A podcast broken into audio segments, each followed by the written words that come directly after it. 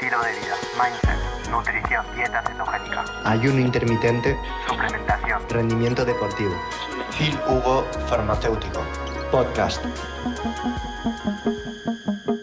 La grasa saturada efectivamente ha demostrado en estudios recientes de no tener impacto directo en la probabilidad de enfermedad cardiovascular, porque básicamente la enfermedad cardiovascular no solo se resume a la cantidad de grasa saturada que vas a estar ingiriendo, sino que también se resume por todos los factores relacionados con el estilo de vida, el tabaco, si entrenas, si tomas sol, si duermes bien, si estás en hiperávit calórico constantemente, si tomas azúcar, si estás comiendo demasiadas veces al día, si tienes eh, eh, genética para tener eh, enfermedad cardiovascular, tus niveles de colesterol, la calidad de los nutrientes, o sea, hay un montón de factores que entran en la ecuación de la probabilidad de sufrir enfermedad cardiovascular. Pero las grasas saturadas son capaces de elevar el colesterol. Las grasas saturadas elevan el colesterol. Y esto es normal porque estás dando de comer a las vías de síntesis de colesterol. Esto no quiere decir que una elevación de colesterol se cause una enfermedad cardiovascular. No podemos decir esto, no podemos decir que comer huevo cause enfermedad cardiovascular, pero podemos decir que el aumento de la grasa saturada en la dieta, pues sí, puede llegar a aumentar la cantidad de colesterol que tienes en sangre. Y lo queramos o no, la cantidad de colesterol, según estudio de eh, randomización mendeliana, pues ha demostrado poder ser un factor causante de la enfermedad cardiovascular. Es decir, a más LDL colesterol, más enfermedad cardiovascular. Entonces, me vais a decir, pero en fin, has dicho que una persona con LDL colesterol alto no tiene por qué sufrir más enfermedad cardiovascular. Porque las personas que hacen dieta cetogénica y low carb tienen una, suelen tener una mejora de la sensibilidad a la insulina, altos niveles de HDL, disminución de niveles de triglicéridos, lo que les protege frente a la capacidad heterogénica del LDL colesterol. Sí, es verdad, pero un aumento del colesterol también aumenta las probabilidades de que, este LDL colesterol sufra oxidaciones y entonces se quede más en las paredes de los vasos sanguíneos en caso de que no tengas triglicéridos bajos y HDL alto. Conclusión. Indirectamente, pasarse de grasa saturada, pues sí, podría elevar el riesgo de placa de ateromas. ¿Por qué? Porque no solo depende de la cantidad de grasa saturada, sino de, de cuán se podría oxidar este colesterol. Recuerdo que el colesterol LDL se oxida si estás estresado, si duermes mal, si comes demasiado azúcar, si estás abusando de un déficit calórico, porque te subirá el cortisol en sangre demasiado y este cortisol va a oxidar las partículas de LDL y entonces, si ya tienes un LDL colesterol alto, pues puede ser que en vez de que sea de tamaño alto, pase a ser un LDL de tipo B oxidado más heterogénico. Entonces, cuando decimos que las grasas saturadas no son malas, es muy reduccionista. ¿Se entiende la filosofía que he usado para contestar a la respuesta? No estoy diciendo que comer huevos te va a producir enfermedad cardiovascular o que comer torrenos o MCT o mantequilla ghee o aceite de coco te va a hacer palmar la mañana. No estoy diciendo esto. Estoy diciendo que sí, la grasa saturada sube el colesterol y que si tienes un entorno oxidativo, mucho cortisol, que fumas, que estás en un ambiente muy estresante, que comes azúcares, pues lo siento mucho, pero esta grasa saturada no te va a beneficiar. Y de hecho, en algunos estudios se ha observado lo que más puede producir un hígado graso. ¿Y sabes la diferencia entre el impacto de la fructosa y de las grasas saturadas sobre la probabilidad de desarrollar hígado graso? Pues según los estudios, la grasa saturada en exceso en hiperávit calórico ha demostrado hacer llegar este hígado a un estado más graso que la propia fructosa. Me vas decir, Phil, pero Carlos Tro hace dieta ceto y no tiene hígado graso. Sí, pero esto es sacar conclusiones malas. ¿Por qué? Porque la probabilidad de tener hígado graso no solo depende de si comes más grasa saturados o fructosa, también depende de la cantidad de calorías que estás metiendo en tu dieta. Si estás en un déficit calórico todos los días, pues vas a tener también mecanismos que van a aumentar la oxidación de estas grasas dentro del hígado. Si estás haciendo una dieta cetogénica, vas a disminuir los niveles de insulina y vas a mejorar el uso de las grasas dentro del hígado. Y por ello en dieta cetogénica puedes comer más grasas sin sufrir hígado graso. Y es por ello que la dieta ceto se usa para curar el hígado graso. ¿Entendéis la filosofía? ¿Se entiende esto? Entonces, desde el momento, y de hecho creo que tengo el estudio justo aquí, meta-analysis data suggests that saturated fats can lead to increased liver fat contents even in the context of an isocaloric diet. ¿Esto qué quiere decir en español? Pues esto quiere decir básicamente que comparando las dietas e igualdad de calorías, la grasa saturada puede o tiene más probabilidad de crear hígado graso que cualquier otro macronutriente. ¿Se entiende esto? O sea, y esto lo saco de un meta-análisis. O sea, no, no bullshit, ¿vale?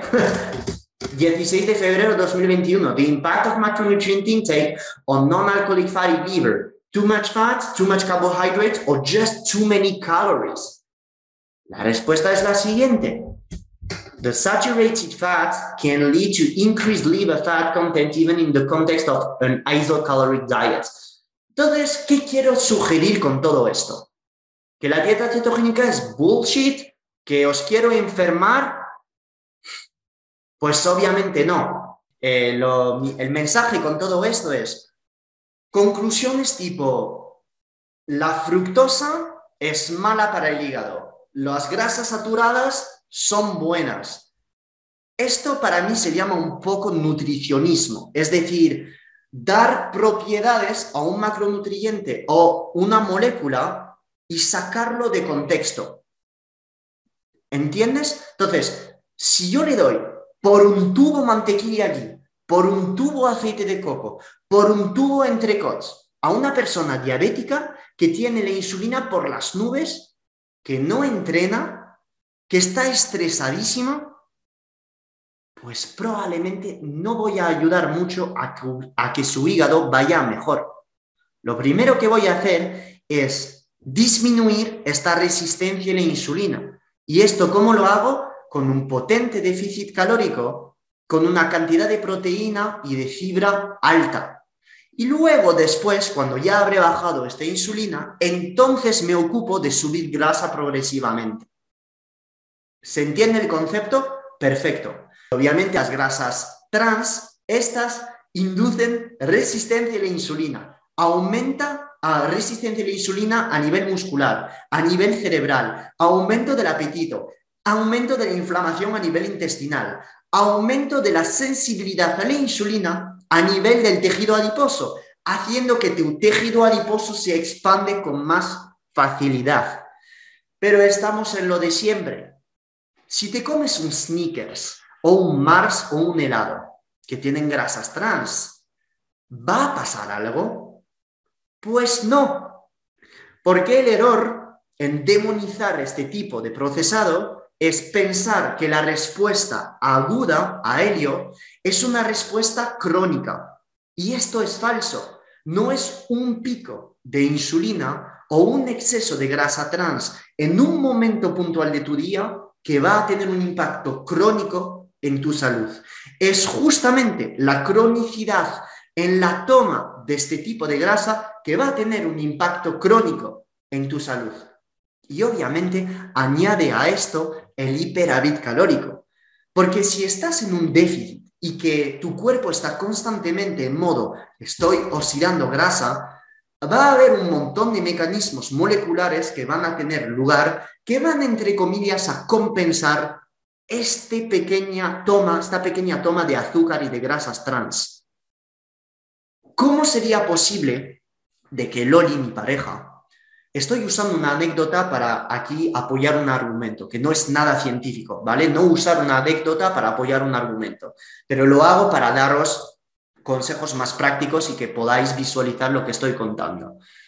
Loli, mi pareja, come peanut butter todos los días. El otro día se ha zampado un helado a Está con edulcorantes todos los días. Se nutre bien, come verduras, come proteína, entrena como una bestia ha terminado segunda en los campeonatos Bikini Fitness mundiales hace dos meses, ha ganado los campeonatos mundiales hace dos años y está así, perfecta físicamente y con analíticas perfectas. Y te lo digo porque los he visto y las llevo yo. Entonces, cuando veo las analíticas de Lori y lo que come, no es que esté comiendo todos los días en McDonald's o Snickers, porque el 90% de su dieta es espectacular, alta en proteína, carbos post-entrenamiento, hace ayuno intermitente, pues debido a que sabe manejar esta ingesta de calorías, la 80% de la dieta está perfecta, que entrena como una bestia, que duerme como un bebé, que se expone al sol,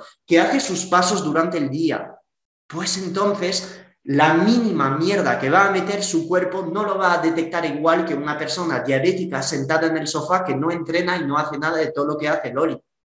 Y Lori no es que tenga 19 años, si tiene ya 34 en un mes. O sea, tampoco es de que tiene 19 y puede hacer todo lo que quiera. Va a cumplir 34. Entonces, no estoy idolatrando a Lori, que Lori, para la gente que no lo sabe, es mi pareja. Estoy diciendo que Loli no hace dieta Z. Loli no hace low carb. Loli come muchos carbos, come su proteína, su fibra y entrena mucho y su analítica está perfecta y come una dieta flexible, es decir, pone estos procesados.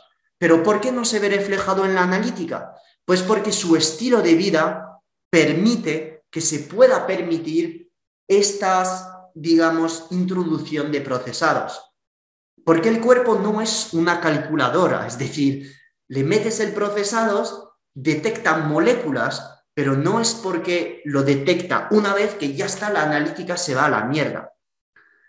¿Entendemos esto? Entonces, mi filosofía con la dieta cetogénica el ayuno intermitente probablemente dentro del sector es la más abierta y flexible posible.